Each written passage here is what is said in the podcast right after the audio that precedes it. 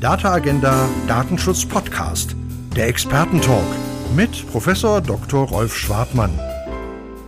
Herzlich willkommen, meine Damen und Herren, zum Data Agenda Datenschutz Podcast. Heute zum Thema DSGVO im Kreuzverhör, Datenschutz zwischen Wirtschafts- und Bürgerfreiheiten. Der Datenschutz Podcast findet heute statt als Gespräch mit ähm, Herrn Dr. Stefan Brink und mir, Rolf Schwartmann. Herr Brink ist Landesbeauftragter für den Datenschutz und Informationsfreiheit in Baden-Württemberg. Und ähm, dieser Podcast hat einen Anlass, äh, der besteht darin, dass wir vor genau einer Woche, also heute äh, vor einer Woche, wurde in der FAZ am, ähm, ist das Datum, mal gucken hier, am 18.07. ein Beitrag veröffentlicht. Unter der Überschrift in der Anwendung der DSGVO läuft einiges schief, so war sie nicht gemeint. Wenn die EU im internationalen Wettbewerb der Datenwirtschaft bestehen will, müssen zügig neue Weichen gestellt werden. Diese Punkte sind zentral. Dann kommen neun Punkte.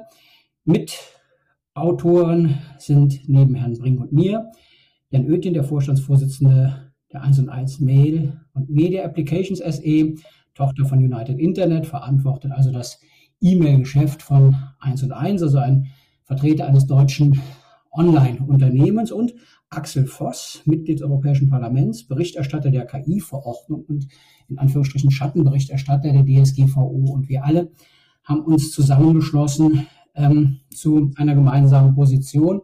Und jetzt ähm, sitzen Herr Brink und ich hier und ähm, wollen so ein bisschen ähm, ja, eine Bestandsaufnahme machen über das, was passiert ist in äh, den Tagen danach, denn es wurde in der Tat nachgefragt nach ähm, Erläuterungen, Positionen.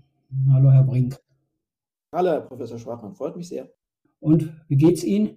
Äh, also das ist ja, ist ja, wenn man so einen, ähm, einen, einen ja, äh, Text verfasst, ähm, tut man das ja immer äh, in äh, äh, gutem Willen, mit äh, äh, vollem Bewusstsein und, und konstruktiver Absicht. Und ähm, ja, ähm, wenn man so ein bisschen ins, äh, ins, ins Netz schaut, ähm, von meiner Seite vielleicht so ein bisschen zusammenfassend, also ähm, bei Twitter und LinkedIn gab es ganz, gab's ganz viel äh, ähm, Stellungnahme. Es fing bei Twitter an morgens, als ich, als ich, als ich äh, reinguckte, alter Falter, da sind ja ein paar valide Punkte dabei, die die vier da äh, gebracht haben. Aber man kann auch über einiges streiten. Also das war im Prinzip so ein bisschen der Tenor und das, das fing gut an. Und ähm, ja, dann gab es viel äh, Positionen, äh, äh, viele Meldungen, sowohl bei LinkedIn als auch bei Twitter. Und ähm, man kann so ein bisschen unterscheiden, finde ich. Das eine, äh, Twitter, da wird äh, äh, vergleichsweise kritisch äh, diskutiert und bei LinkedIn eher konstruktiv. Also da gibt es zwölf Meldungen auf, der, auf dem Eintrag von mir und zehn sagen, vielen Dank, super, das ist, ist toll, dass das mal gesagt wurde. Und ähm, auch teilweise ähm, ein bisschen Kritik, aber eher positiv bei dem Netzwerk für die äh, Berufsträger und bei, bei Twitter, da wird es ein bisschen äh, streitig diskutiert. Das ist ja auch ganz schön. Hm, das wird aber ansonsten auch aufgegriffen, zum Beispiel bei Heise, die haben dann äh, so einen äh, Bericht darüber gemacht oder so eine Meldung, eher referierend allerdings, und ganz spannend, am nächsten Tag gab es einen Newsletter von Libra, das ist so ein, so ein neuer Newsletter, da steht ein FAZ-Redakteur, ein ehemaliger dahinter und Dirk Heckmann, ein Kollege aus München, äh, wies darauf hin mit dem Hinweis, äh, super spannend lesen, den Libra-Newsletter, aber auch unseren Beitrag. Und der Tenor des, ähm, des ähm, Libra-Newsletters war, Herr Brink, der räumt jetzt auf, äh, dass äh, der erzählt jetzt, äh, was er wirklich denkt, wo er bald aus dem Amt scheidet.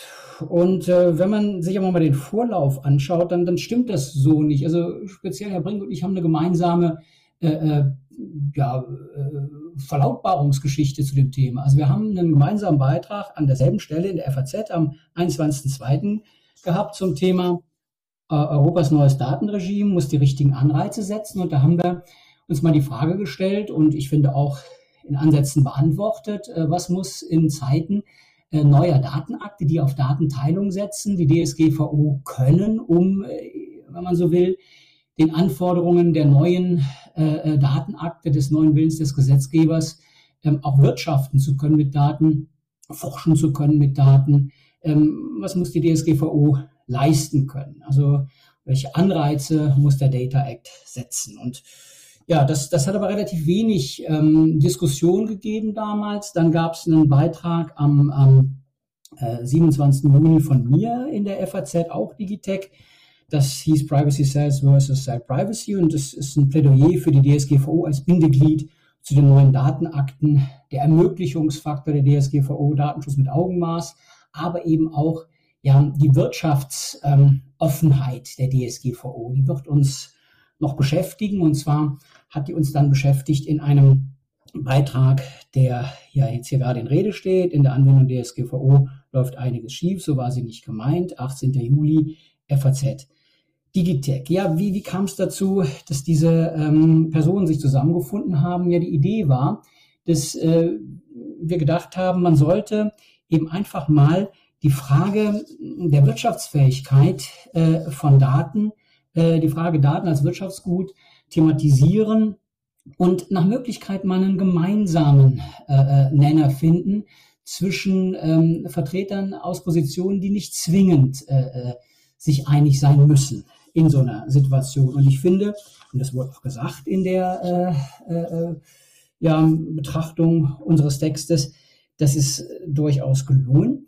Und ähm, jetzt ist es halt so, dass, dass eine Menge Fragen äh, aufgeworfen worden sind. Manche davon sind, sind nicht wirklich sachlich. Da wird einfach nur gesagt, ja, das ist irgendwie, äh, irgendwie nicht so, wie die das sagen und äh, so weiter. Aber andere setzen sich auch damit auseinander. Manche wollen wirklich wissen, wie geht's weiter. Und wir würden das gerne aufgreifen. Heute ist das erste, ähm, äh, der, der erste Anlass dazu. Da ähm, werden Herr Bring und ich und, uns, uns unterhalten.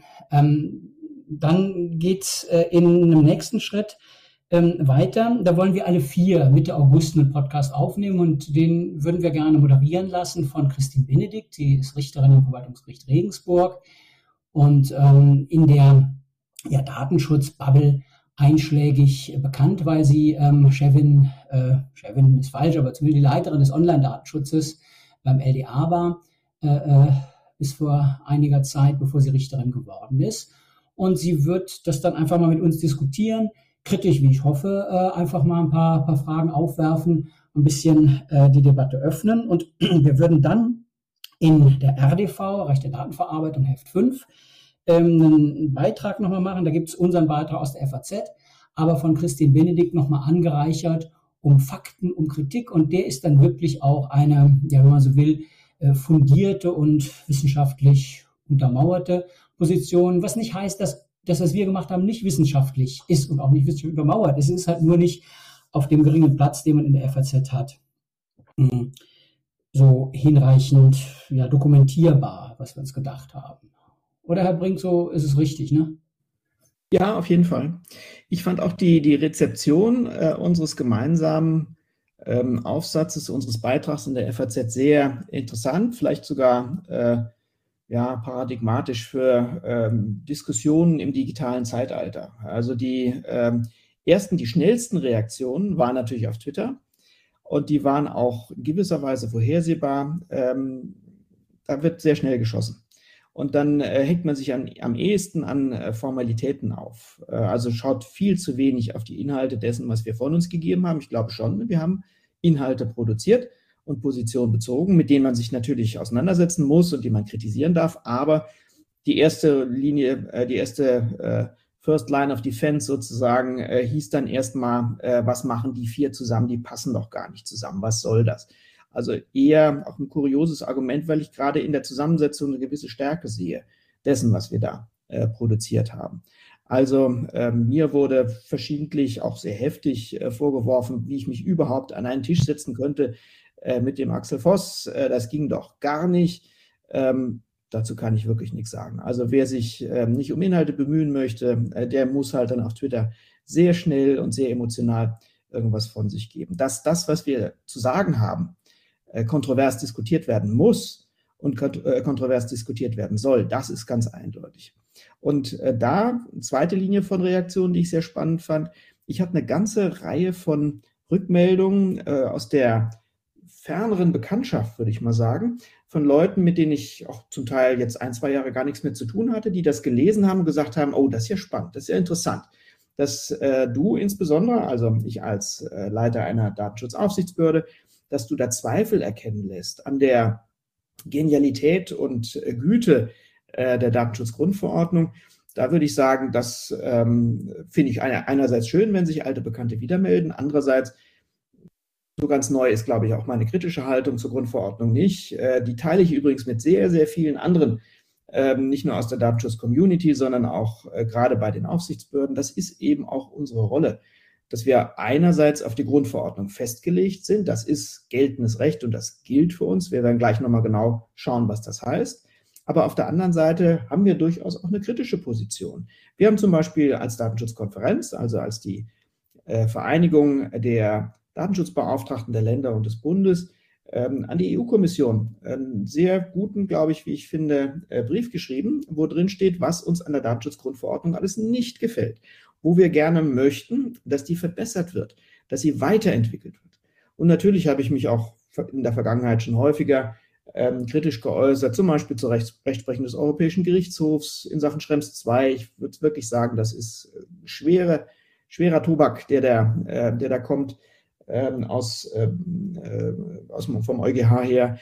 Ich habe mich ähm, auch häufig ähm, in distanzierender Art und Weise mit äh, Verarbeitungen auseinandergesetzt, die entweder äh, von der sogenannten Community besonders geschätzt oder in besonderer Weise hinterfragt werden. Das gehört in meiner Rolle, meine ich, dazu. Und dazu gehört insbesondere auch, dass ich versuche, Anschluss zu finden, dass wir uns nicht abheben, dass wir nicht äh, die Blase bleiben, äh, als die wir häufig beschimpft werden als Datenschützer, sondern dass wir auch immer gucken, ähm, haben wir eigentlich noch Kontakt äh, zu den Bürgerinnen und Bürgern? Ähm, führen wir irgendwelche abgehobenen Debatten? Sind wir sozusagen nur noch unter uns? Und äh, da ist es wichtig, aus der eigenen Bubble auch mal rauszutreten. Und genau das äh, habe ich äh, mit diesem Beitrag versucht.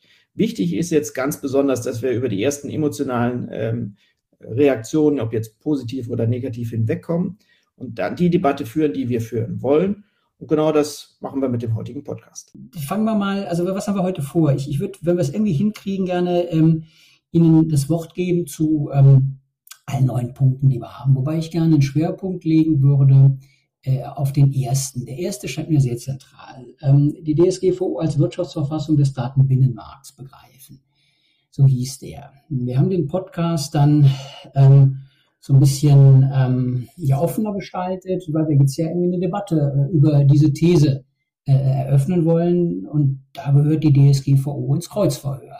Und äh, da äh, kann man sie gut hinstellen, das kann sie aushalten. Und wir müssen uns die Frage stellen, wo steht der Datenschutz zwischen Wirtschafts- und Bürgerfreiheiten? Und ähm, wenn man sich die Frage mal anschaut, dann stellt man fest, dass ähm, viele davon ausgehen, dass der Verbraucherschutzgedanke für die DSGVO sehr zentral ist, dass da auch Unternehmerfreiheiten vorkommen und dass der Verbraucherschutz ganz weit vorne steht. Wenn man das jetzt mal abgleicht mit der DSGVO selber, und zwar direkt mit Artikel 1, dann, dann muss man ein gewisses Fragezeichen direkt schon an diese äh, Grundthese machen äh, und sich fragen, ist es in gewisser Weise äh, was wie Mythos oder, oder, oder, oder ist da ein bisschen was dran oder, oder ist es ganz wahr. Ich lese einfach mal, weil das zu selten passiert, Artikel 1 der DSGVO vor, Absatz äh, 1. Äh, diese Verordnung enthält Vorschriften zum Schutz natürlicher Personen bei der Verarbeitung personenbezogener Daten und zum freien Verkehr solcher Daten. Also da ist adressiert äh, der Schutz personenbezogener Daten, Artikel 8 der Grundrechtecharta und der freie Verkehr der Daten, das ist der Binnenmarkt. Das ist, wenn man so will, ähm, die Wirtschaftsfreiheit auch der, der Betroffenen, der Bürger, Bürgerfreiheiten im Schutz äh, der DSGVO auch vor zu restriktiver Daten, äh, ja, Schutzauslegung, vor zu restriktiver. Ne? Und dann geht das weiter.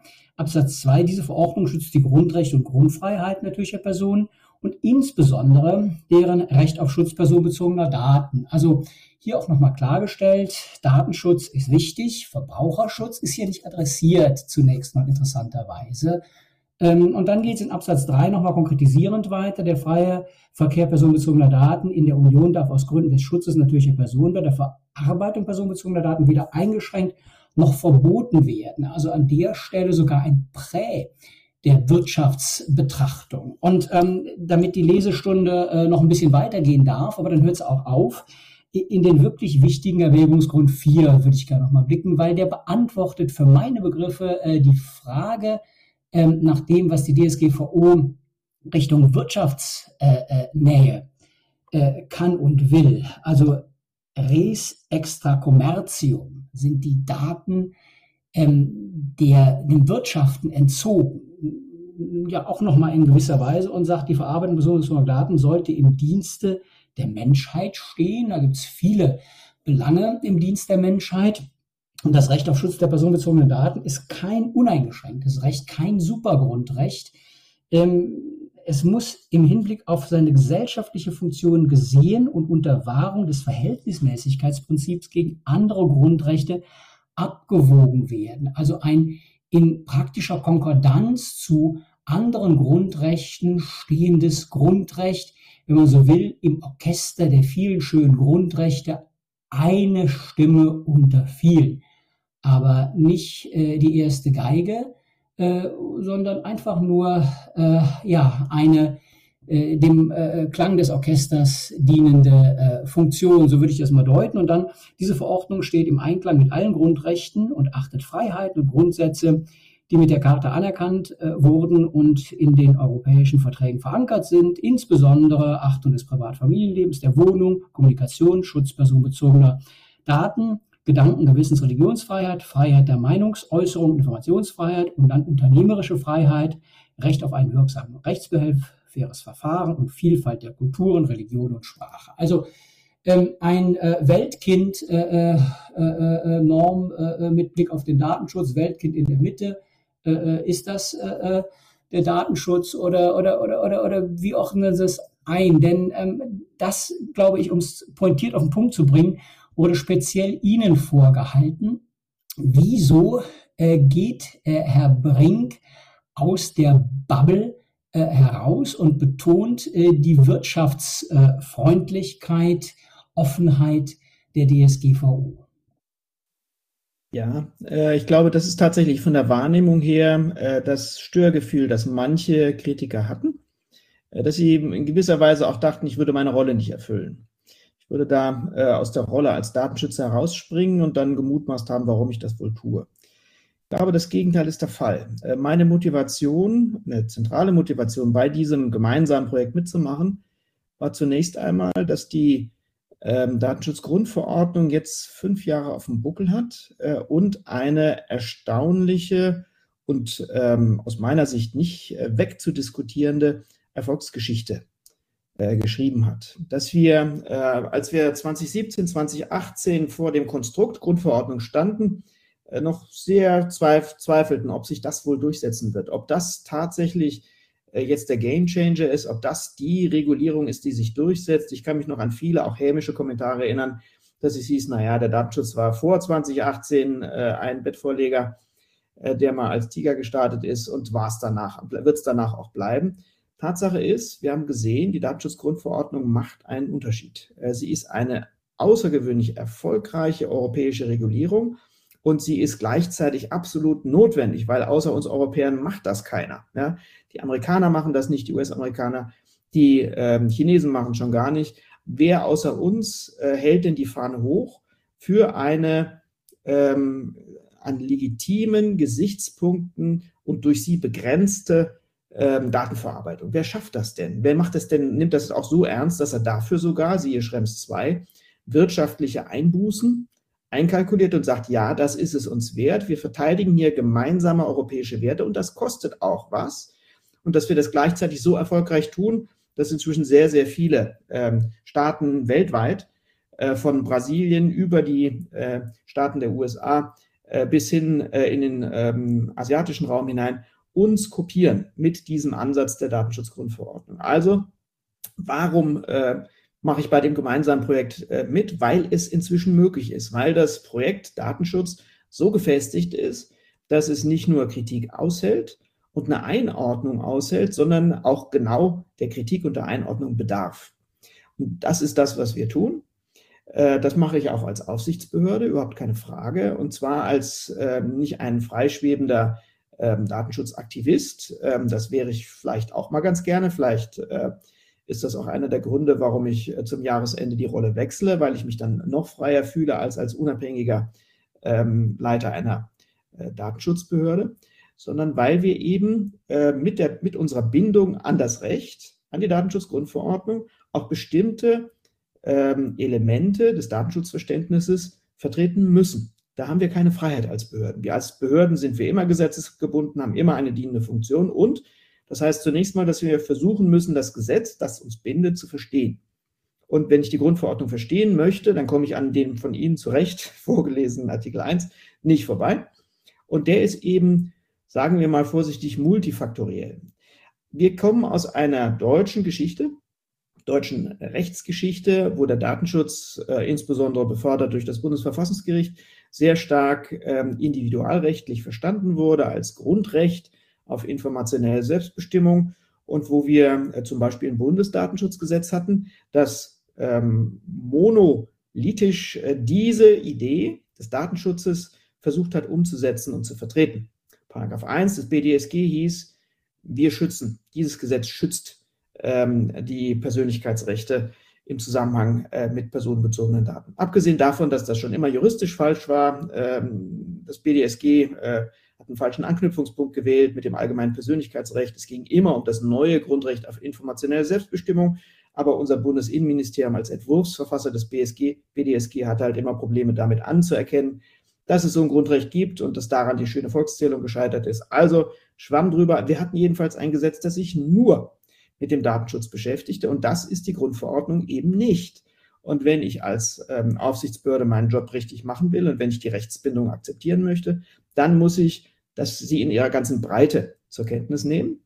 Was ja eben auch äh, übrigens aus meiner Sicht den sehr großen Vorteil hat, dass wir äh, ja äh, in einem Orchester, in einem Orchester der Grundfreiheiten spielen. Da übrigens, lieber Herr Schwartmann, die erste fundamentale Kritik äh, an dem, was Sie eben sagten, ähm, mit der Einordnung, gibt es in diesem Orchester eigentlich eine erste Geige? Gibt es eine zweite Geige und gibt es irgendwie äh, im Hintergrund so ein paar Bratschen, äh, wo es nicht so genau kommt, was die spielen?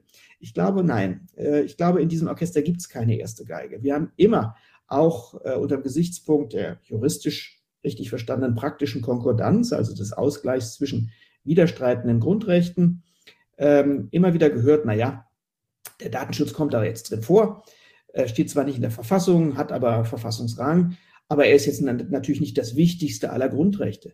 Genau die Überlegung ist falsch. Ähm, deswegen, es gibt keine erste Geige in dem Kontext, sondern es gibt nur Mitglieder des Orchesters und wie die zusammen spielen und wen man am Ende raushört und wer am Ende eines Abwägungsprozesses die Nase vorn hat, das ist im Wesentlichen situativ bedingt. Es gibt also nicht die erste Geige Datenschutz, es gibt auch nicht die letzte Geige Datenschutz, sondern es gibt die Mitgliedschaft im Orchester und da spielen wir mit und darauf legen wir großen Wert.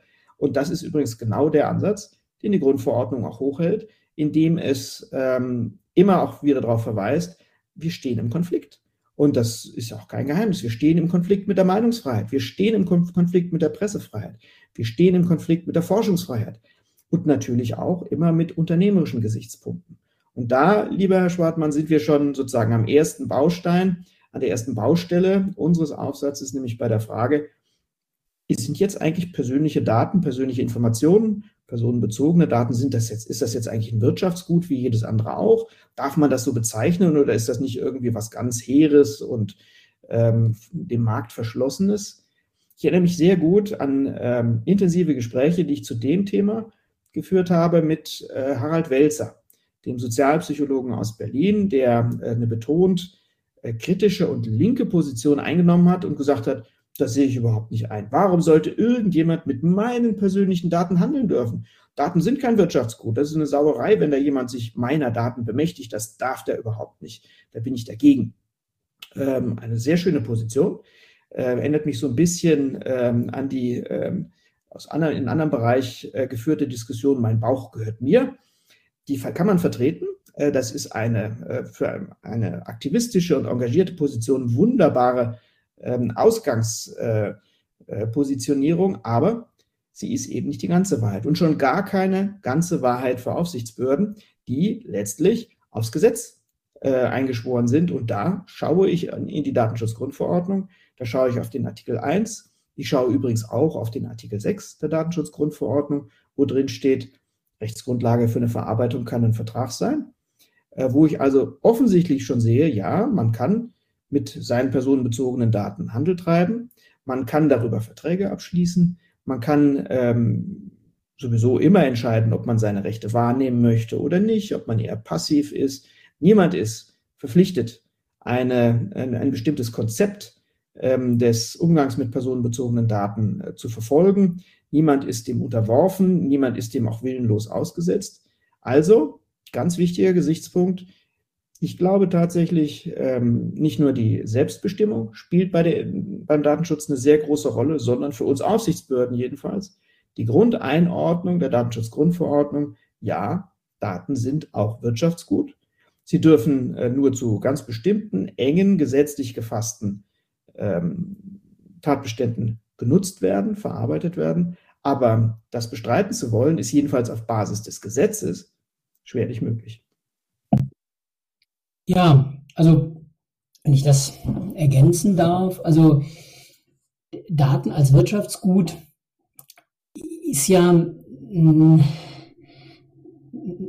auf den ersten Blick vielleicht merkwürdiger Begriff. Also wir verwerten ja Persönlichkeit ähm, an, an, vielen Stellen äh, im Leben. Unsere Rechtsordnung kennt das. Äh, im, Im Urheberrecht zum Beispiel ist eine große Errungenschaft, dass man ähm, ähm, ja andere an der Nutzung seiner Seele teilhaben lassen darf, wohlgemerkt gegen Geld. Also davon leben ganz viele Urheberinnen und Urheber, das große Errungenschaft des Urheberrechts. Ähm, man kann in USA sogar Work Made for Hire Seelen verkaufen. Das geht nach unserem äh, wunderschönen Bild, finde ich nicht. Äh, Sie können andere gegen Geld daran teilhaben lassen. Und das ist eine große, große Freiheit, äh, die viel Kultur äh, schaffen ermöglicht hat. Und ähm, das ist was, 2015 hatte ich mit der Ruhe so eine kleine Roadshow mit einem Vortrag. Äh, das Urheberrecht als Pate für ein Datenverwertungsrecht. Da hatte ich damals gesagt, naja, also äh, da gibt es viele Parallelen. Wir haben auch im Urheberrecht ähm, Leistungsschutzrechte, da ist kein äh, Schöpfungsgedanke dabei und trotzdem sind die irgendwie äh, eine Verwertung zugänglich. Und ähm, da gibt es viele, viele Parallelen. Das, das ist ein Gedanke, der ist 2015 in der RDV, kann man das auch nachlesen, ähm, ja, habe ich das intensiv verbreitet. Das hat sich aber nicht, nicht durchgesetzt. Allerdings in der digitalen Inhalterichtlinie, auf die muss man ja auch mal zu sprechen kommen, äh, umgesetzt in 327 BGB, ja, da sind faktisch Datenwirtschaftsgut. Und um die gute alte RDV nochmal hervorzukramen, jetzt eine ganz neue in Heft 2, äh, sagt der Richter am Bundesgerichtshof Martin Kessen, äh, der sich äh, im Zivilrecht gut auskennt, im dritten Zivilsenat ist er, dass es völlig normal ist, äh, dass man ähm, ja, es anders macht als Herr Welze es, es sagt, dass das, das Recht das kennt und da liegt kein Problem. Ob die Daten jetzt im Synalagma sich ordentlich einordnen lassen, da gibt es Probleme. Aber die Grundaussage, dass man ähm, Persönlichkeit verwerten darf, das ist rechtlich absolut anerkannt und mir ist auch schleierhaft, warum man das jetzt im Bereich äh, des Datenschutzes der Dispositionsbefugnis ähm, äh, des äh, Betroffenen, der Betroffenen entziehen möchte. Da spricht für meine Begriffe überhaupt nichts für zumal äh, die Verträge über Daten ja angelegt sind im 6 und natürlich auch äh, letztlich äh, im 9 kann ich sogar über sensible Daten verfügen, wenn ich es möchte. Und äh, 9 Absatz 2 gibt ja auch viele Möglichkeiten mit Blick auf, auf Auslegung, wenn man über sensible Daten verfügen möchte. Aus guten Gründen im Bereich des Gesundheitsdatenschutzes haben wir dieses Thema, bei Luca, da haben sie sich damals für eingesetzt, haben wir dieses Thema. Also an vielen Stellen äh, kommt das vor. Also vor dem Hintergrund, finde ich, äh, äh, kriegen wir unsere, ja, kriegen wir hier keinen Streit. Im Gegenteil, ich glaube, das, das kann man also nochmal unterstreichen, äh, dass äh, Daten Wirtschaftsgüter sind im Willen des Gesetzgebers, in der Tradition des Rechts, hm, auch im Wortlaut der Norm und auch so, wie es, wie es Sinn macht aus meiner Sicht in der freiheitlichen Gesellschaft. Ne? Und an der Stelle, lieber Herr Schwartmann, einen Punkt, über den man natürlich nachdenken muss, äh, wo man sagt, na, möglicherweise kommen wir da an eine Grenze. Äh, nach unserem deutschen Verfassungsverständnis ist das der Artikel 1, äh, die Würde des Menschen. Äh, die ist nach, auch nach der Rechtsprechung unseres Bundesverfassungsgerichts nicht disponierbar, also auch nicht für den Träger des Grundrechts. Es gibt da berühmte Entscheidungen von deutschen Gerichten. Eine heißt, wird man heute so nicht mehr nennen, Zwergen-Weitwurf-Entscheidung, wo es um die Frage geht, ob ich mich in Diskotheken ähm, sozusagen als kleinwüchsiger Mensch ähm, durch die Gegend werfen lassen darf, äh, zur Belustigung äh, der Anwesenden ähm, gegen Geld natürlich, äh, und, oder ob ich damit sozusagen meine Würde selbst preisgebe, ob ich das darf, ob ich dispo dispositionsbefugt bin in, in, dem Bereich.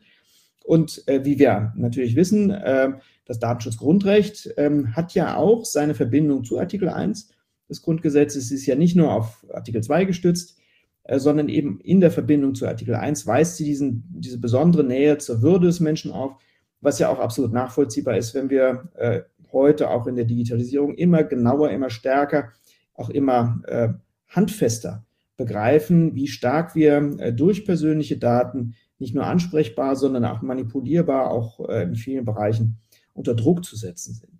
Also da ist natürlich ein Punkt, wo man sagen ähm, muss, äh, da kann es eine Grenze geben der Kommerzialisierung personenbezogener Daten, aber diese Grenze sieht genau, Sie haben es erwähnt, ähm, auch die Datenschutzgrundverordnung mit Artikel 9 Absatz 1 mit einer klaren Ansage, die Daten werden nicht verarbeitet, klares Verbot, das aber natürlich nicht äh, so scharf gemeint sein kann, wie es ausgesprochen wird, indem es nämlich in Absatz 2 dann doch wieder gesetzliche, besondere Möglichkeiten der Verarbeitung eröffnet.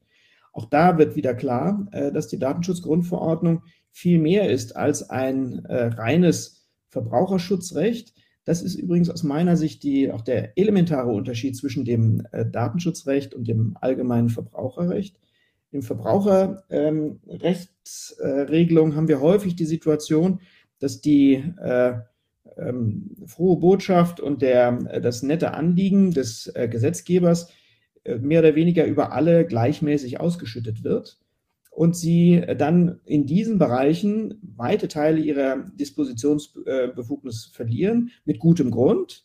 Äh, man möchte nicht ähm, gerade in einer erkennbaren Drucksituation, wo ich einen Eingreifenden habe und einen, der ähm, eher in eine Opferrolle gedrängt wird, man möchte nicht, äh, dass in dieser ungleichen Situation Druck ausgeübt wird, auf den Einzelnen auf seine Verbraucherrechte zu verzichten. Und deswegen verbietet man den Verzicht und erklärt das äh, zur Norm. Das machen wir im Bereich des Datenschutzes generell gesehen gerade nicht, sondern da versuchen wir immer auch beim Einzelnen noch die eigene Handschrift, wie gehe ich mit meinen Daten um, welche Persönlichkeit möchte ich mit meinen Daten zeichnen, dass wir dieser Entscheidung einen ganz wesentlichen Stellenwert einräumen. Und deswegen ist es eben gerade kein Verbraucherschutzrecht, sondern äh, Individualrecht, äh, das nach eigenen Maßstäben ähm, eingesetzt und konturiert wird.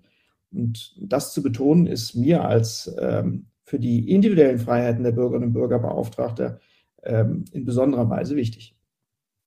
Ja, also wir, wir, suchen Streit, aber finden den jetzt nicht, denn äh, Menschenwürde-Thematik ähm, völlig, völlig ungenommen, völlig richtig. Auch äh, ähm, erste Geige ist ja auch meine äh, äh, dezidierte Auffassung, dass es die eben gerade nicht gibt. Äh, und ähm, dass das eine massive Fehlinterpretation ist, äh, in Richtung Supergrundrecht zu denken. Und ähm, ja, also ähm, wir sind uns vergleichsweise einig, auch, auch der Gedanke hier ähm, DSGVO als was Besonderes. In dem Beitrag äh, Privacy Cells und nicht, nicht, nicht Cell Privacy habe ich äh, das ja im Prinzip sogar zum, zum, zum Titel irgendwie, irgendwie gemacht, weil ich glaube, das ist gerade wirklich die Besonderheit, dass wir den ähm, Staaten, die ein weniger ausgeprägtes Verständnis haben für den Schutz personenbezogener Daten, eben ein, ein Modell entgegensetzen können, ähm, wo man eben auch ähm, ja, mit Privatsphäre verkaufen kann, Geschäft machen kann. Das ist extrem wichtig. Da gibt es Anwendungsbeispiele natürlich, ähm, aber es sind viel zu wenige und äh, die Idee von, von Site Privacy, äh, ja, das äh, äh bestimmt das, das Leben äh, äh, des, des Internets, das furchtbar. Aber man muss die DSGVO eben auch offen genug und in Wechselwirkung eben zu den anderen Grundrechten betrachten. Ansonsten stranguliert man sie und dann funktioniert sie gar nicht. Und ich glaube, so kann man ähm, diesen ersten Block ja vielleicht ähm, abbinden. Ähm, da, da, konnten wir uns nicht streiten. Gut, das, das wäre jetzt auch konstruiert, wenn wir es tun würden. Äh, ich glaube, ähm, da sind wir uns ähm, aus, aus, aus ja, ganz unterschiedlichen Gründen ähm, sehr einig. Wir haben aber ja noch acht weitere Punkte äh, gemacht, die, für, für die würde ich nicht so furchtbar viel Zeit verwenden wollen, wobei die Leute natürlich sehr gerne, glaube ich, Herrn Herrn Brink zuhören äh, in äh, äh, Datenschutzfragen, kann ich auch verstehen. Äh, aber ja, ja doch, wie, ähm, ja, eine Stunde sollten wir uns nehmen, viel mehr nicht. Und eine halbe haben wir schon rum. Also gucken wir mal, äh, wie weit wir kommen und schauen uns mal ähm, die zweite These an. Mut zur Freiheit bei den Verantwortlichen. Ja, das finde ich auch wichtig. Also ähm, machen wir uns nichts vor. Ähm, wir leben oft in Damokless-Situationen als, als Verantwortliche. Man möchte eine amerikanische Software einsetzen und denkt, ach mein Gott, das machen irgendwie alle und wie soll es in der Schule bloß weitergehen und dann geht das aber nicht. Oder man hat aus Versehen, obwohl das jetzt vielleicht nicht geschickt ist, einen Schriftfonds von Google eingesetzt und ist aber eine Datenverarbeitung mit Datentransfer in die USA und dann steht man da. das sind natürlich alles Risiken von Altersvorgängen, die man hat, äh, unbenommen, äh, dass äh, das in irgendeiner Form ähm, ja man gut hinkriegen muss. Aber auf der anderen Seite gibt es ja auch viel, man sagt, Auslegungsstreitigkeiten. Und ich weiß nicht, ob die Beispiele optimal waren, die ich gerade gewählt habe, aber sie brennen natürlich äh, den äh, ähm, Verantwortlichen auf den Nägeln. Ähm, aber was tut man, wenn man, mal Krach kriegt mit einer Datenschutzaufsichtsbehörde? Also heißt doch letztlich auch hier äh, Mut zur Freiheit, ist auch Mut zum, zum Rechtsstaat. Auf jeden Fall. Äh, und da lege ich sehr, sehr großen Wert drauf. Ähm, es gibt ja äh, sozusagen aus von einer anderen Ecke der Diskussion her äh, immer wieder Vorwürfe, wir als Aufsichtsbehörden würden uns über das Recht stellen oder würden, wären zu wenig rechtlich gebunden, die Gerichte würden uns nicht ordentlich kontrollieren können, wir würden mehr oder weniger nach eigenem Gusto unsere Position durchsetzen. Äh, das darf nicht sein. Äh, und ich fordere wirklich jeden auf. Und genauso verstehe ich unseren zweiten Punkt äh, in unserem gemeinsamen Aufsatz. Ähm, ich bin auch gerade als Leiter einer Aufsichtsbehörde elementar darauf angewiesen, dass auch alle anderen in diesem Gesamt Gesamtkonzert ihre Interessen vertreten, klar artikulieren. Nichts ist schlimmer uns als Aufsichtsbehörden als so eine Art Genehmigungsbehörde zu verstehen, die sagt, was gut und richtig ist und dann unterwirft man sich dem. Das ist nicht der Punkt, äh, sondern wichtig ist für uns und Ausgangspunkt aller Überlegungen ist zunächst mal wiederum ganz eng an der Datenschutzgrundverordnung ausgerichtet, der Verantwortliche. Er ist derjenige, der sich eine, ähm, eine Datenverarbeitung konzeptioniert, der sich Gedanken macht zu den Zwecken, die er verfolgen möchte und natürlich auch zu den Rechtsgrundlagen, die er dafür hat.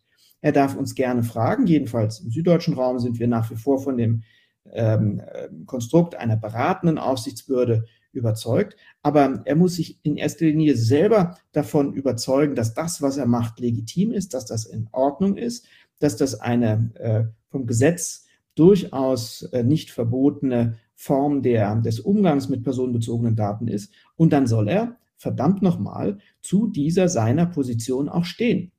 Und dann kann es immer sein, dass eine Aufsichtsbehörde kommt und sagt, sehe ich anders oder auf eine Beschwerde hin äh, zunächst mal auch nachdrücklich Fragen stellt. Alles gut, auch von unserer Position her genau richtig, aber wir brauchen den Selbstbewussten, wir brauchen in bestimmten Bereichen auch den mutigen, mutigen sich selbst ermächtigenden, auf Basis des Gesetzes natürlich, Verantwortlichen, der sich gut überlegt hat, was er macht, äh, sich gut überlegt hat, wie man das rechtlich begründen kann, ob das, was er macht, noch eine vertretbare Auslegung der Datenschutzgrundverordnung oder des Bundesdatenschutzgesetzes ist oder eben nicht. Und dann auch bereit ist, da mit uns ins Gespräch zu gehen, äh, die, die Klingen zu kreuzen und im Zweifelsfall auch zu sagen, damit gehe ich vor Gericht. Aus meiner Sicht ist die Aufsichtsbehörde zu eng, äh, zu engherzig, äh, nicht überzeugende Argumentation. Ich kämpfe für mein Geschäftsmodell da müssen wir hin. Und dann haben wir übrigens auch sofort die gerichtliche Kontrolle, die immer wieder eingefordert wird gegenüber den ach so übergriffigen Aufsichtsbehörden. Wir brauchen das. Wir brauchen das tatsächlich auch als Korrektiv. Und äh, deswegen äh, mein Appell an den Mut der Verantwortlichen heißt, lasst euch nicht in eine Situation reinbringen nach dem Motto, ach, das mit dem Datenschutz ist alles so komplex und so viel Zeit habe ich auch nicht, mich damit zu beschäftigen und manche sagen so, manche sagen so. Äh, das ist ja alles so unübersichtlich ähm, dann höre ich, dann verarbeite ich entweder keine Daten oder ich mache es mit schlechtem Gewissen Oder ich bin nur bereit, da ins Risiko zu gehen, wenn die Aufsichtsbehörde kommt und das Ganze absegnet. Alles falsch, ja, sondern der Verantwortliche macht sich kundig, natürlich auf Basis des Gesetzes. Und wenn er in dem Bereich eine ähm, Auslegung findet, äh, auf die die Aufsichtsbehörde nicht gekommen ist oder wo die Aufsichtsbehörde aus bestimmten Gründen äh, opponiert, dann ist das gut und richtig und dann kämpfe ich auch für meine Position. Den Mut brauche ich, einfach auch als Gegengewicht zu Aufsichtsbehörden. Wir haben schon, wir sind in Deutschland gut ausgestattet, wir haben eine gewisse Mächtigkeit, wir haben eine Präsenz auch in den Medien, wir sind in den Köpfen jedenfalls der Vorstandsmitglieder äh, von Unternehmen gelandet, die alle Angst haben, sich äh, exorbitante Bußgelder zu fangen und am Ende selber dafür haften zu müssen. Also wir brauchen äh, ein Gegenüber, das ganz klar und selbstbewusst mit uns spricht. Und dagegen habe ich nicht nur nichts, sondern ich fordere das ein und deswegen der Appell zeigt mir Mut. Ja, wobei da könnte ich natürlich jetzt schon so einen kleinen Streit konstruieren zwischen uns beiden, ne, wenn ich wollte. Ne. Ja, wir haben ja so viele andere Themen, das müssen wir äh, ein bisschen auch uns, uns bescheiden an der Stelle, äh, aber das fällt natürlich schwer einem Verantwortlichen, was Sie da sagen. Ne? Also ähm, im Angesicht ähm, großer Imageschäden ähm, und einer intensiven Öffentlichkeitsarbeit, gerne auch unter Namensnennung von Datenschutzaufsichtsbehörden im Spannungsfeld zwischen Datenschutz und Verwaltungsverfahrensrecht. Ähm, ja, ist rechtlich sicherlich viel, viel äh, äh möglich.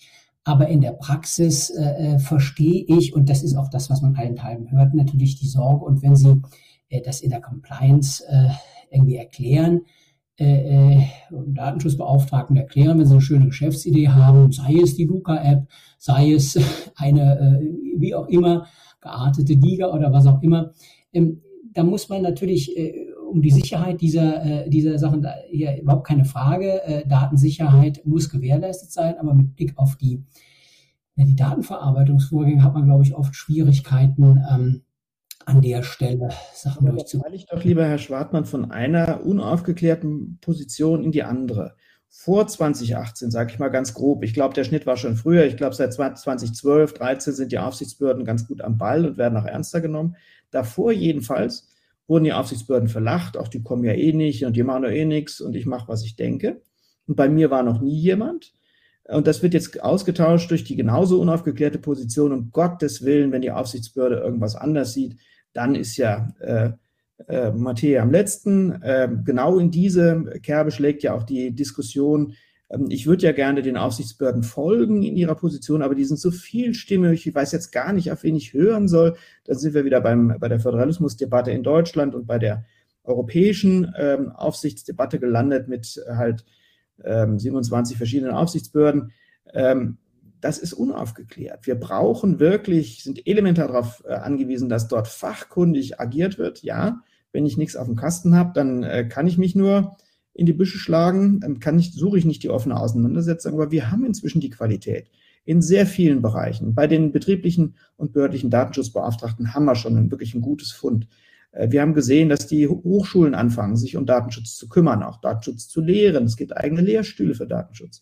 Wir sehen, dass die Anwaltskanzleien aufrüsten, eigene Departments haben für Datenschutzfragen. Also die Qualität ist da und ich kann mich gut und auf Augenhöhe mit Aufsichtsbehörden auseinandersetzen. Ich muss sie weder ähm, äh, verniedlichen ähm, oder ironisieren, noch muss ich sie in den Himmel heben. Ich brauche einen Diskurs auf Augenhöhe und genau den führen wir. Ich glaube, das ist, eine, das ist so eine Wellenbewegung, die wir gerade haben. Wir brauchen eine ähm, Entwicklung hin zu einem gesunden Mittelmaß, nicht, über, nicht ähm, überhöhen, ähm, auch nicht äh, marginalisieren wollen, sondern ernst nehmen, die Argumente der Aufsichtsbehörden einordnen, sagen, überzeugt mich, überzeugt mich nicht, hier sind meine Gegengründe und dann selbstbewusst sagen, meine Gründe sind besser. Ja, und dann ist gut. Und ähm, mehr würde ich als, mir als, als Leiter einer Aufsichtsbehörde gar nicht wünschen, weil das wirklich auch ein Korrektiv für uns ist. Ich schließe gar nicht aus und ich sehe das manchmal im deutschen und internationalen Umfeld mit wirklich sehr großem Unbehagen, dass Aufsichtsbehörden auftreten, ähm, als hätten sie die Wahrheit und Weisheit in Datenschutzsachen gefressen und als wären alle anderen irgendwie minder bemittelt.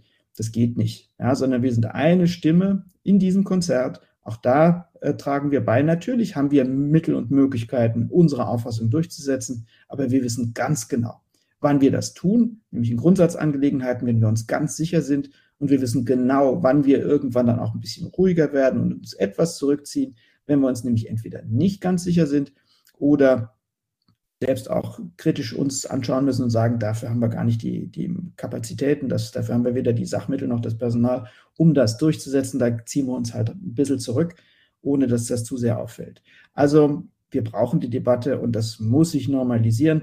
Und ich glaube, auch da sind wir auf einem ganz guten Weg. Und zur Not, Fußnote, kann man erstmal mit einer vorbeugenden Feststellungsklage probieren bei einem Verwaltungsgericht ähm, in der Damokless-Situation. Gutachten auf der GDD-Homepage zu dem Thema. Ich finde das spannend. Äh, äh, ja, äh, traut sich irgendwie aber keiner. Ist vielleicht nicht nötig, Herr Brinkert, würden Sie sagen. Ne? Aber ähm, kann ja, Auffassung der Aufsichtsbehörden sind so gut und überzeugend, da hat sich einfach noch kein Beispiel gefunden. Das ist Selbstironie. Ja, das äh, genau, hoffentlich hört das jetzt auf, wenn ich zum nächsten Punkt gehe, äh, der lautet äh, Umdenken bei der Aufsicht. Also ein bisschen haben Sie ja in, dem, in, dem letzten, in der letzten Antwort schon, schon, schon Stellung genommen. Also äh, wo muss die Aufsicht umdenken? Vielleicht wollen Sie Takten noch hinzufügen, aber ich glaube, eigentlich ist klar, ne, nach was Sie gesagt haben. Ja, ähm, vielleicht zwei Gesichtspunkte, die noch ganz spannend sind. Zum einen, ähm, wir müssen als Aufsicht umdenken äh, und uns selbst ähm, nicht so in den Mittelpunkt rücken, auch bei den Debatten. Das können wir gar nicht mehr, weil wir wirklich Teil einer europäischen Verwaltung geworden sind. Als Aufsichtsbehörden unterstehen wir alle einem europäischen Organ, dem Europäischen Datenschutzausschuss, und müssen uns dort gefallen lassen, dass wir trotz aller Unabhängigkeit, die wir haben, sehr genaue Vorgaben bekommen, äh, wie wir die Datenschutzgrundverordnung auslegen und umsetzen. Das ist ganz wichtig zu sehen. Das heißt, wir sind in vielen Bereichen einfach nur Teil eines wir bleiben heute beim Thema größeren Orchesters und ähm, müssen uns da auch reinfinden. Das hat übrigens der Debatte in Deutschland sehr, sehr gut getan, äh, weil diese ähm, etwas überhöhte Attitüde der ein oder anderen Aufsichtsbehörde, sie wüsste jetzt ganz besonders gut Bescheid, ähm, eben auch relativiert wird.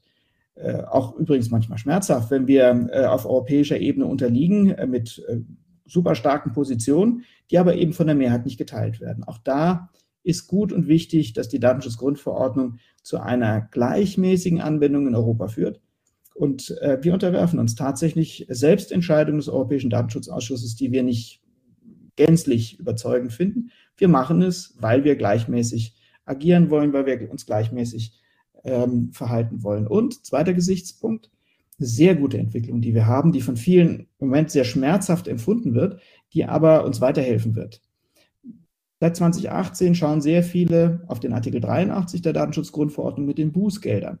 Mit exorbitant hohen Bußgeldern, mit einem, einer äh, etwa 30-fach höheren äh, Rahmensetzung, was den Bußgeldumfang angeht, mit ähm, durchschnittlich stark angestiegenen Bußgeldern der Aufsichtsbehörden, auch in Deutschland, wo wir immer zurückhaltend waren, aus dem im Durchschnitt äh, vierstelligen Bußgeld ist inzwischen ein fünf- bis sechsstelliges Bußgeld geworden. Eine richtige Entwicklung, wenn man insgesamt mit dem Instrument ähm, zielgerichtet umgeht.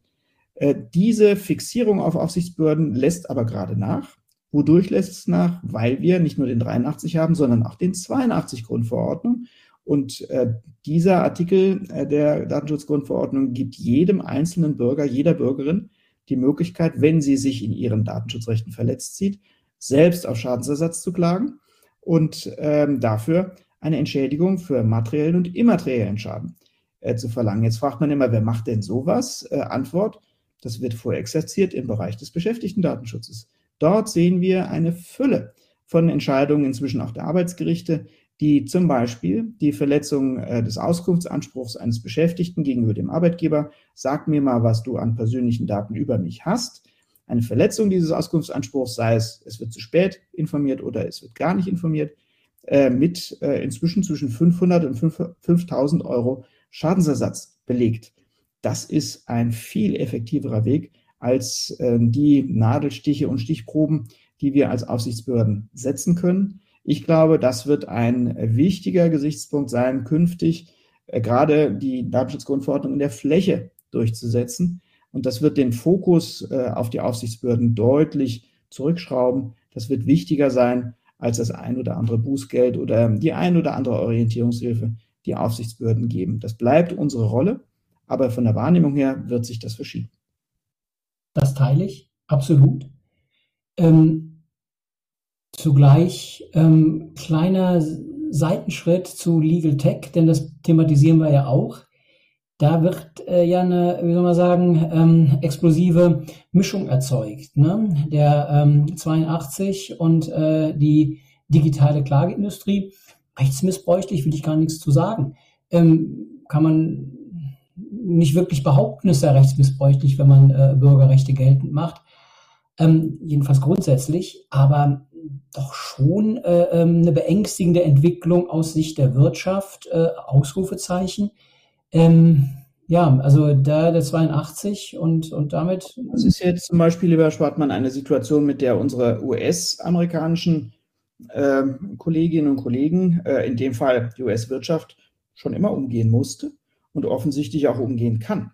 Ja, wir brauchen jetzt in dem Bereich keine Amerikanisierung unserer Rechtsschutzsysteme, aber das zu öffnen, auch für Verbandsklagen, auch für Sammelklagen zu öffnen, halte ich für einen sehr naheliegenden ähm, Schritt. Gerade ähm, aus einer Position heraus, wo ich immer noch sagen würde, äh, die äh, Betroffenenrechte, die äh, Freiheitsrechte des einzelnen Bürgers, der einzelnen Bürgerin, gerade gegenüber Unternehmen, ähm, das ist noch förderungsfähig. Ja, da sind viele immer noch in einer zu, zu starken David gegen Goliath-Situation, sich da Gehör zu verschaffen und ähm, dafür zu sorgen, dass Unternehmen auch vorbeugend äh, sich stärker um Datenschutzfragen kümmern und nicht nur sagen, naja, äh, dass wirklich mal der Blitz eines Bußgeldes bei uns einschlägt, ist unwahrscheinlich, also machen wir mal auf Risiko weiter. Nee, wir brauchen im Vorfeld bessere datenschutzrechtliche Grundentscheidungen, auch bei den Unternehmen. Und das kann jedem nur helfen. Äh, und den Rest, da bin ich ganz sicher. Ähm, den Rest werden die deutschen Gerichte äh, besorgen. Die deutschen Gerichte waren immer sehr zurückhaltend, äh, was zum Beispiel die Zuerkennung immateriellen Schadensersatzes angeht. Ja, da haben wir eine lange Tradition, inzwischen über äh, 100, 120 Jahre alt in Deutschland, dass Gerichte zurückhaltend sind äh, bei der Zubilligung von Schmerzensgeld zum Beispiel. Eine ganz andere Tradition in anderen außereuropäischen Staaten. Insofern, ähm, ich vertraue nicht nur äh, auf die, äh, das kluge Vorgehen der Aufsichtsbehörden, ich vertraue auch darauf, dass unser Rechtsschutzsystem gut funktioniert und Gerichte sehr gut erkennen können, wo ist tatsächlich eine Belastung, wo wird versucht, ähm, Geld abzuzocken äh, und wo geht es letztlich dann um irgendwelche äh, nicht überzeugenden ähm, anwaltlichen Geschäftsmodelle. Da bin ich sicher, dass die Gerichte das in den Griff kriegen. Perfekte Brücke, lieber Herr Brink ähm, ins innereuropäische Luxemburg. Ähm, denn da sitzt der Europäische Gerichtshof. Und ähm, ja, die deutsche Rechtsprechung ähm, zum Schadensersatzrecht ist bei ähm, Schmerzensgeld zurückhaltend teilig.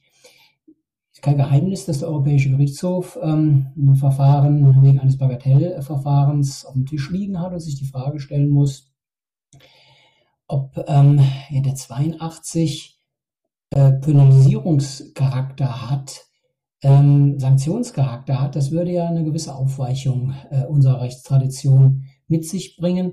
Ähm, da sehe ich ähm, persönlich ähm, ein bisschen mit Sorge hin, äh, was da passiert.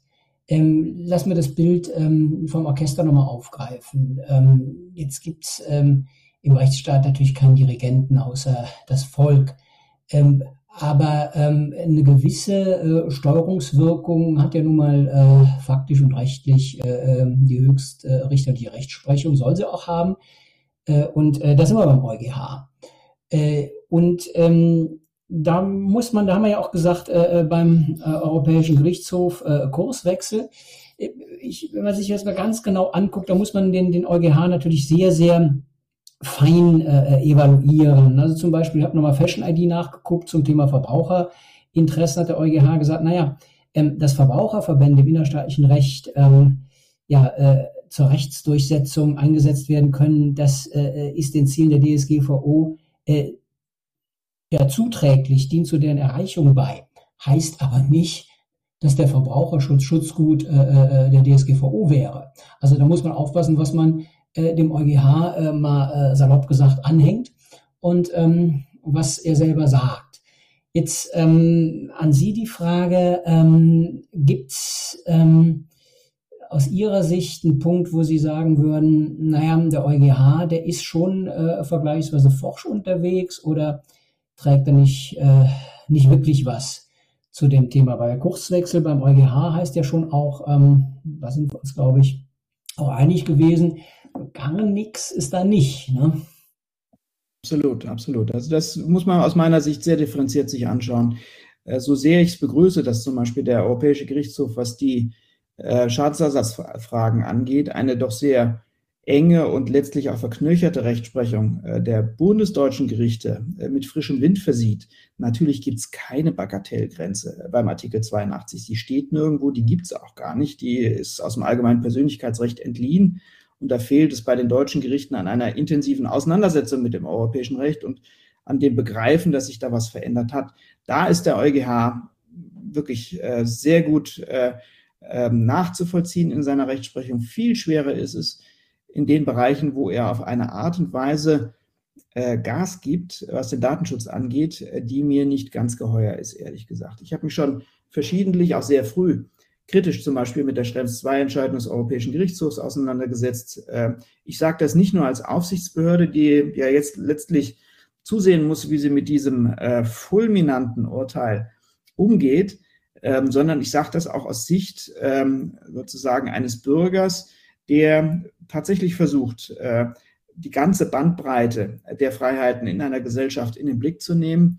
Wenn wir ähm, das, was der EuGH von uns möchte in Sachen Schrems II, wenn wir nämlich die äh, außereuropäischen Datentransfers in einer Art und Weise unter Druck setzen würden, die letztlich dazu führt, äh, dass sehr viele Kommunikation außerhalb Europas nicht mehr möglich ist, dann richten wir einen Flurschaden an, von dem ich nur sagen kann, das kann ich auch als Leiter einer Aufsichtsbehörde so ohne weiteres nicht verantworten. Der Europäische Gerichtshof macht es sich aus meiner Sicht zu leicht in diesem Punkt. Er sagt nämlich schlicht und ergreifend, für die Folgen meiner Entscheidung bin ich nicht zuständig. Ich bin dafür, äh, ich bin verantwortlich als Gericht aus dem Gesetz, aus der Verfassung bestimmte Maßgaben zu entnehmen. Ich lege das aus, komme zu einer Entscheidung und dann sollen die Aufsichtsbehörden sehen, wie sie das umsetzen und sollen die Verantwortlichen irgendwie damit umgehen. Das ist zu einfach. Dafür ist tatsächlich unsere moderne, vernetzte Welt viel zu komplex, als dass man sagen würde, so, und äh, übrigens in drei Monaten verzichtet Daimler darauf, einen Großteil seiner US-amerikanischen Dienstleister noch zu nutzen. Das wird schon irgendwie gehen und ist für alle eine tolle Lehre. Nein, ist es nicht. Äh, das ist in erster Linie ein nahezu chaotischer Prozess, der da angestoßen wird. Und die Konsequenzen sind klar. Schauen Sie sich um, bis auf ganz wenige ähm, Aspekte. Da wurde mal in Sachen Google Analytics ein bisschen was gemacht. Jetzt versucht äh, die irische Aufsichtsbehörde in Sachen Facebook das Thema internationale Datentransfers, Kapitel 5 der Datenschutzgrundverordnung, etwas stärker ins Spiel zu bringen. Aber was wir an Vollzug in Sachen Schrems 2 haben, ist absolut marginal. Und das geht nicht darauf zurück, dass wir alle Pflicht vergessen wären als Aufsichtsbehörden oder dass wir den EuGH nicht, dem EuGH nicht folgen wollten. Wir wollen das. Der EuGH ist in extremer Weise datenschutzfreundlich in dem, was er tut. Das begrüßen wir, finden wir ganz toll. Macht er viel besser als unser altes, in Anführungszeichen, Bundesverfassungsgericht. Aber er muss auch Entscheidungen treffen, von denen wir als Aufsichtsbehörde ähm, auch nur eine Vorstellung entwickeln können, wie man das umsetzen kann. Das haben wir nicht geschafft in Sachen Schrems 2 und das muss ich kritisieren. Und zwar nicht nur an die eigene, uns an die eigene Nase packen und sagen, naja, vielleicht hätten wir noch kreativer sein sollen. Wir haben es nicht gepackt. Ja, also ein Gericht, das Entscheidungen fällt, wo selbst die äh, in Anführungszeichen begünstigte und wohlmeinende Aufsichtsbehörde sagt, das kriegen wir nicht hin das muss sich klarer mit den eigenen Entscheidungsgrundlagen und vor allen Dingen Entscheidungsfolgen auseinandersetzen. Das ist meine, ja, Kritik, die ich am EuGH schon seit langer Zeit führe. Ja, kurze Nachfrage. Chaos? Chaos, habe ich richtig verstanden? Auf ähm, Unmöglichkeit ähm, gerichtet, würde ich Chaos übersetzen. Wenn wir nach ja, jedenfalls ist Chaos ein nicht mehr geregelter Zustand. Und ähm, uns als Aufsichtsbehörden ist nicht, ist kein Weg eingefallen, äh, auf die Schrems II-Entscheidung so zu reagieren, dass keine chaotischen Zustände entstehen. Wir haben uns in Baden-Württemberg ähm, relativ weit aus dem Fenster gehängt, indem wir gesagt haben, wir versuchen im Vollzug eine Umsetzung hinzubekommen, die jedenfalls in die Richtung des Europäischen Gerichtshofs geht. Ich habe sehr viel Kritik dafür geerntet, nicht nur in Deutschland, sondern auch europaweit. Äh, unsere Handreichung zum Thema Schrems 2, wie gehen wir damit um, was tun in Sachen internationaler Datentransfer, hat sich ähm, enorm verbreitet. Das finde ich schön. Was haben wir gemacht? Wir haben äh, jeweils im Einzelfall die Frage gestellt, fallen uns als Aufsichtsbehörde alternative Dienstleister, alternative Datenverarbeitung zum Status quo ein. Wenn uns die nicht einfallen, dann ziehen wir uns zurück aus dem Prüffall. Wenn wir, wenn, die, wenn wir die sehen, dann verpflichten wir den Verantwortlichen genau auf diese Alternative zu setzen. Und wenn er das nicht mag, untersagen wir ihm die äh, Nutzung des US-amerikanischen Dienstleisters. Das ist eine ähm, problematische Position, die ich da eingenommen habe, die aber immer noch besser ist, als gar nichts zu tun oder ähm, chaotische Zustände hervorzurufen. Deswegen, das ist aus der Not geboren, aber viel mehr als das haben wir tatsächlich nicht auf die Beine gestellt. Ja, Herr Brink, das war jetzt unter den Teppich gekehrt eine Stunde, äh, in der wir uns äh, über einen Block äh, unseres gemeinsamen Auftrags unterhalten haben. Ich habe, um ehrlich zu sein, gedacht, ähm, es äh, geht schneller. Aber äh, das ging es nicht. Ähm, das hat seinen guten Grund, weil wir für meine Begriffe sehr intensiv äh, in die Themen äh, eingestiegen sind. Und da bin ich Ihnen sehr dankbar, äh, dass Sie sich die Zeit nehmen, das machen. Ich glaube auch, das ist das, ähm, was man, ähm, was man erwartet von, von Ihnen in erster Linie äh, äh in der Situation, wenn Sie sich äh, an der Stelle exponiert äußern. Also vor dem Hintergrund ähm, vielleicht ähm, folgende Idee. Äh, der Blog Anwendung der DSGVO, was läuft falsch, Staaten als Wirtschaftsgut, wie steht die Aufsicht, wie steht der Europäische Gerichtshof dazu, der ist jetzt abgeschlossen. Wir haben aber noch aus meiner Sicht wirklich ähm, fünf weitere Punkte, die man in dem Blog gut zusammenfassen kann. Ähm, da geht es ja um die äh, Frage, ähm, ja, sinnvolle wirtschaftliche Rahmenbedingungen für die Datenteilung. Das ist die Frage äh, um den entstehenden Data Act, aber auch schon den Data Governance Act ähm, ja, Datenteilung, Datenweiterverbreitung äh, äh, zu wirtschaftlichen Zwecken vor dem äh, äh, Hintergrund der, der Datensparsamkeit. Äh, da konfligieren die neuen Datenakte mit der DSGVO oder auch nicht. Die DSGVO muss das können. Ähm, glaube ich, vor dem Hintergrund ihrer Wirtschaftsfreundlichkeit in Wechselwirkung zu den neuen Datenakten wird man sie lesen müssen. Das wäre meine These, über die man ja mal nachdenken können und dann äh, darüber sprechen können. Dasselbe ähm, gilt für die, für die KI. Also äh, auch das ist Datenteilung. Äh, da geht es um äh, Forschung, da geht es um ähm, ja, das, das, das, das, die Fortexistenz Europas äh, gegenüber großen Spielern auf der Welt. Und wie schaffen wir es, ja, Privacy Cells in die KI-Welt zu übertragen? Nicht alles darf eine Hochrisikoanwendung sein, sondern manche äh, Anwendungen, die muss man eben auch äh, ja, zulassen, damit es ähm, weitergeht. Man muss die, die Grenzlinien sauber ziehen in der KI, aber ich glaube, da ist noch viel Schweiß der Edlen zu vergießen und das steht ja an.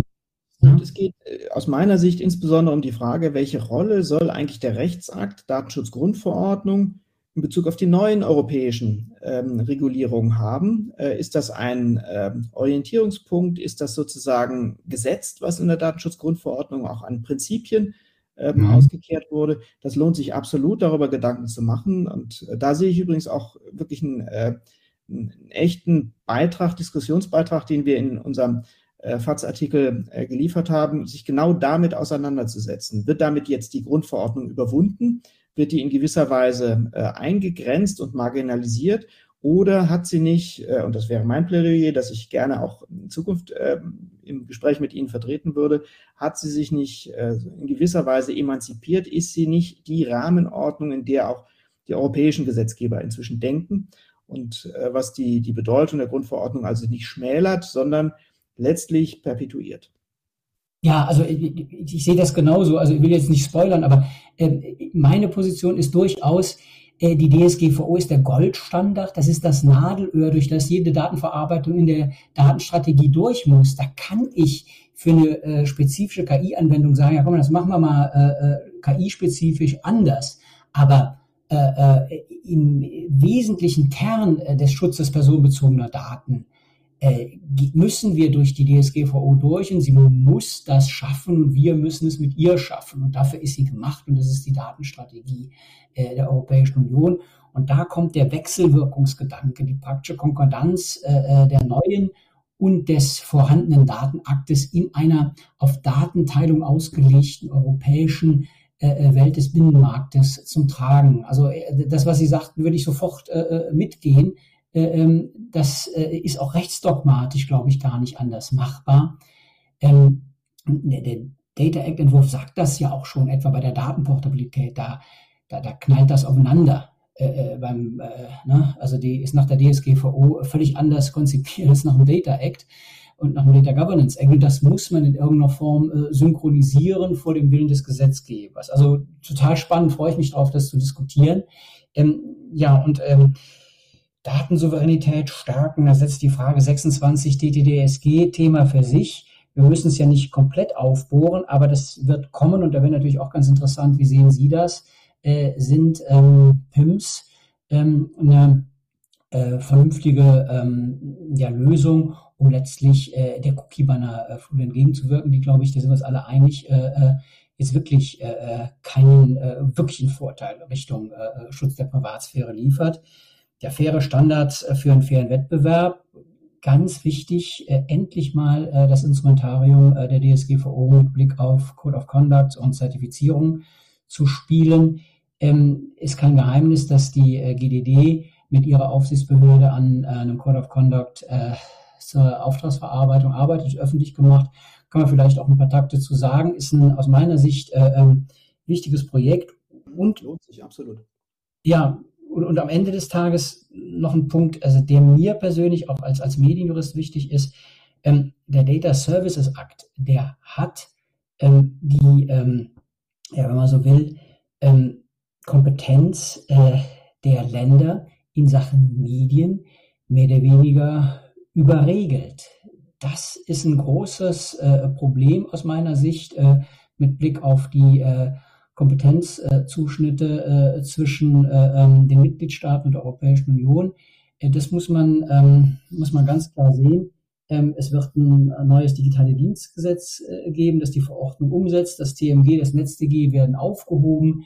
da wird der Begriff der digitalen Dienste an die Stelle der Telemedien treten. Riesengroße Umwälzungen an der Stelle und da vor allen Dingen mit Blick auf oder an die Adresse, Adresse der, der, der Länder, das muss man äh, sich anschauen. Da muss man mehr oder weniger ähm, ja, so eine Art von, von, von Kontroll- oder, oder, oder Begleit ins Spiegelinstanz, äh, ins Leben, Kontroll, nicht Spiegelinstanz ins Leben rufen, dass da wirklich ähm, man sich das genau anschaut, was da passiert. Also das wären die Themen für, für in einer Woche, wenn das für Sie äh, okay ist. Ja, nee, ich freue mich tatsächlich sehr, dass äh, ist der zweite Teil unseres Gesprächs, wo wir äh, ja noch stärker nach, äh, nach vorne ausblicken und äh, versuchen, ähm, mal die Leitplanken äh, aufzuzeichnen, ähm, in die die zukünftige Debatte laufen wird. Ja, okay. Ja, dann haben wir aus der Situation geboren jetzt noch mehr äh, Diskurs äh, erzeugt. Wir haben ähm, diesen Podcast, wir machen nächste Woche noch einen und dann wird äh, der Vierer-Podcast mit äh, äh, Christine Benedikt ähm, folgen, ja, wo wir dann nicht mehr unter uns diskutieren. Und ähm, ja, dann wird es, ähm, wie gesagt, in der RDV weitergehen und dann hoffentlich ähm, ja das passieren, was wir, was wir wollten mit dem, mit dem Beitrag. Ne? Nämlich ähm, eine Debatte anstoßen, einen Diskurs anstoßen, ähm, die DSGVO ins Kreuzverhör nehmen, oder? Absolut, absolut. Und da gehört sie auch hin. Sie ist äh, ein Objekt des öffentlichen Interesses. Sie ist ein Objekt der Auseinandersetzung und diese Auseinandersetzung muss möglichst gut, möglichst fundiert, möglichst auch vernünftig geführt werden. Und das klappt nur auf die Art und Weise, wie, wie wir das probieren. Das teile ich. Also vielen Dank, lieber Herr Brink, für das ähm, Gespräch. Das war der äh, Data Agenda Datenschutz Podcast DSGVO im Kreuzverhör Datenschutz zwischen Wirtschafts- und Bürgerfreiheiten Teil 1. Teil 2 wird folgen. Vielen Dank, äh, Herr Brink, für das Gespräch bis hierhin und ähm, ja, wir hören uns ja wieder. Ich danke Ihnen. Danke auch fürs Zuhören und alles Gute und bis zum nächsten Mal beim Data Agenda Datenschutz Podcast. Das war der Data Agenda Datenschutz Podcast, der Expertentalk mit Professor Dr. Rolf Schwartmann.